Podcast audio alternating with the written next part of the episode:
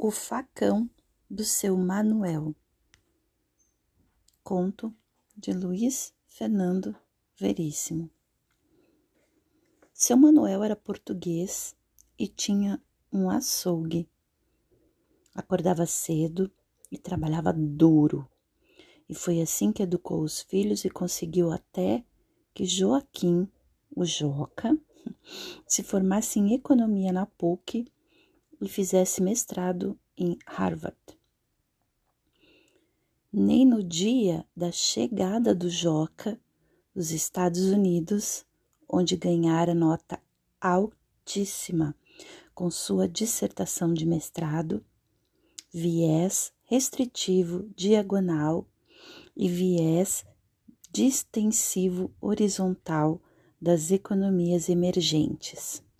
O seu Manuel deixou de trabalhar. Tanto que, depois da recepção no aeroporto, o Joca foi direto para o açougue abraçar o pai, nem se importando com o avental sujo de sangue contra o seu Armani. Ficou contando do sucesso da sua dissertação para o seu Manuel, enquanto este continuava a servir a freguesia, pois era um dia movimentado no açougue. Foi quando Joca viu, horrorizado, que toda vez que colocava a carne na balança, seu Manuel fingia distração e pressionava o prato da balança com seu facão, aumentando o peso. Não quis fazer uma cena na frente dos fregueses, mas assim que pôde, protestou que imoralidade era aquela. O pai não via que aquilo era desonesto? E mesmo o aumento do peso era tão pequeno que não compensava o risco de um freguês descobrir e fazer um escândalo. O pai não tinha vergonha? Ó oh, desgraçado!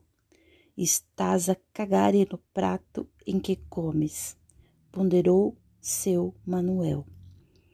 E explicou que eram aquela pequena pressão do facão e aquele pequeno aumento no peso, repetidos várias vezes ao dia durante anos, que tinham pago os estudos do Joca, inclusive o mestrado em Harvard e o Armani.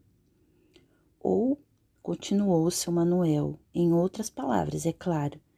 Ele acreditava que cobrando preço justo, contentando-se com lucro honesto e, acima de tudo, tendo vergonha, o Brasil teria produzido a elite que produzira? Inclusive economistas tão bons e tão elegantes para lhe dizer o que fazer? O Joca podia escolher entre trabalhar no açougue ou no governo. Seria rico e feliz desde que nunca mais questionasse o facão.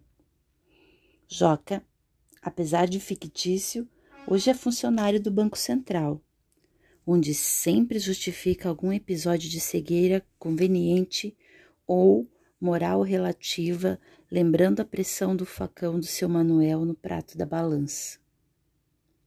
Ele chama de viés conjuntural perpendicular.